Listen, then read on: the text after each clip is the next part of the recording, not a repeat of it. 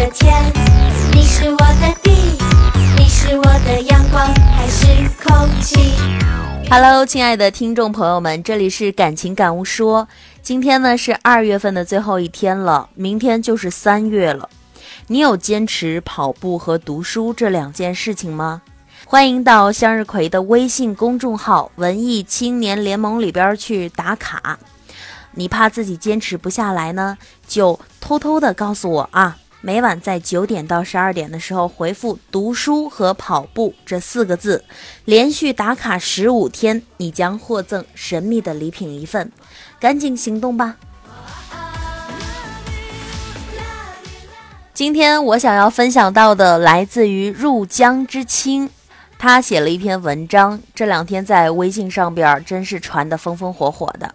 你活得光鲜亮丽，父母却在低声下气。前段时间和朋友聊天儿，他陪一个弟弟在北海道旅行。我问他玩的是不是很开心啊？他告诉我，他和那个弟弟不是一路人，所以旅途呢也不是很愉快。他细细跟我讲到，弟弟缠着爸妈要去日本玩儿，他妈不放心，便邀请我朋友跟着弟弟过去。他的这个弟弟家境不算富裕。刚上大学也没有能力自己挣钱，却有着挥金如土的本事儿。就拿一件小事情来讲吧，日本的物价很高，一片哈密瓜要三十元人民币左右。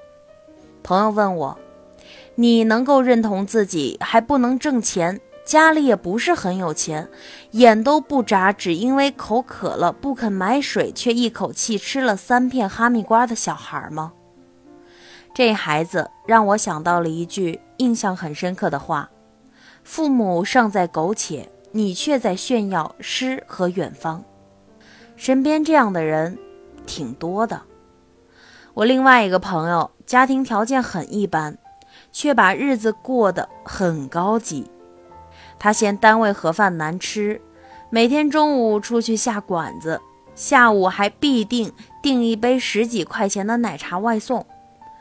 和他一块儿出去逛街，他总会拉着我吃人气很高、价格也特别昂贵的餐厅。和他去旅游，他对景区里各式物价虚高的食物和纪念品，向来都是潇洒的买买买，花钱如流水。臭豆腐不算好吃，他尝了一块，吐出来，嫌恶的皱皱眉，就这样扔了。我都不敢劝他花钱别太大手大脚，每次试图奉劝他，他都不服气的斜眯着眼儿，搬出他的两句名言，理直气壮的开枪。第一句，女孩子要富养；第二句，出来玩嘛，就一定要开心，别太在乎钱了。似乎我要是劝他适当的节约，倒显得我太抠门、太小气了。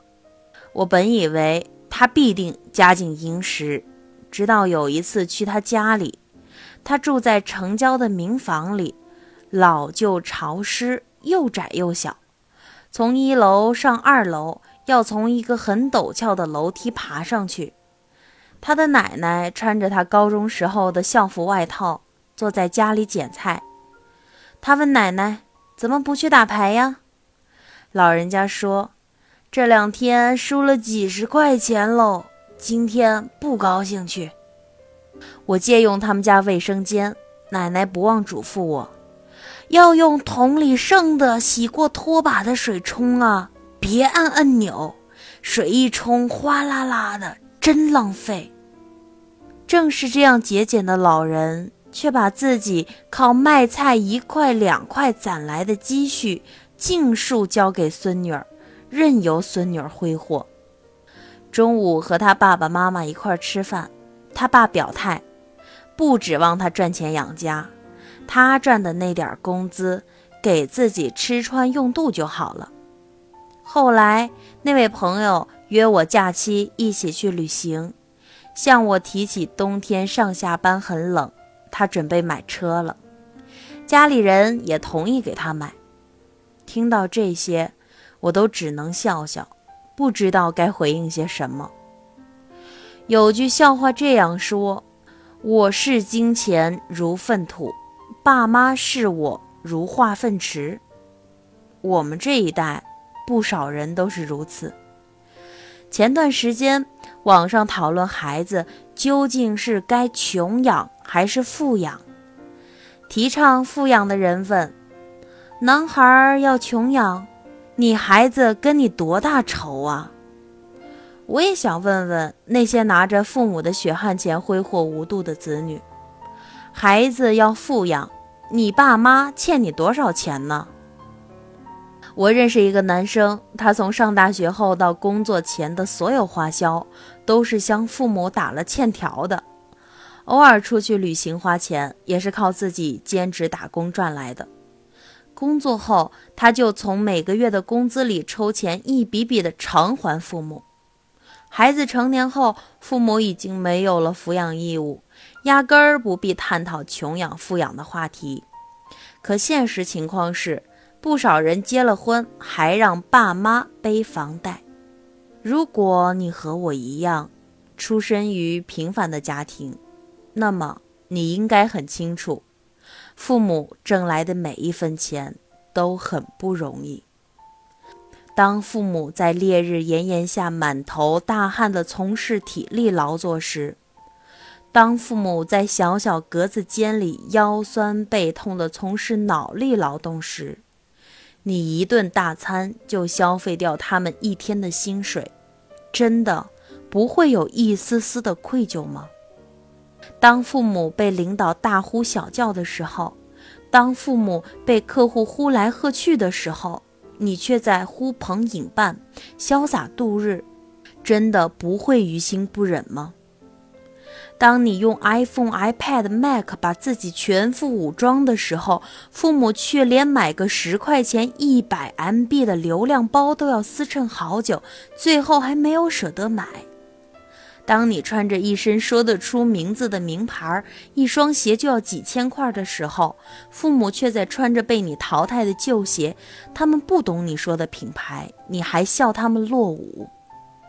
当你觉得你的知识素养，视野都远超父母，因此嫌弃父母没见过世面的时候，有没有想过，其实正是父母托举着你到更高的地方，你才有机会看到更大的世界。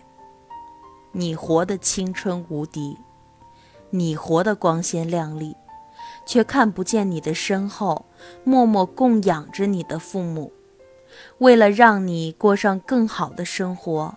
还在向这个世界低声下气，别在缺钱的时候才想起父母。他们不是 ATM 取款机，他们胸膛上有温度，他们心跳里有感情。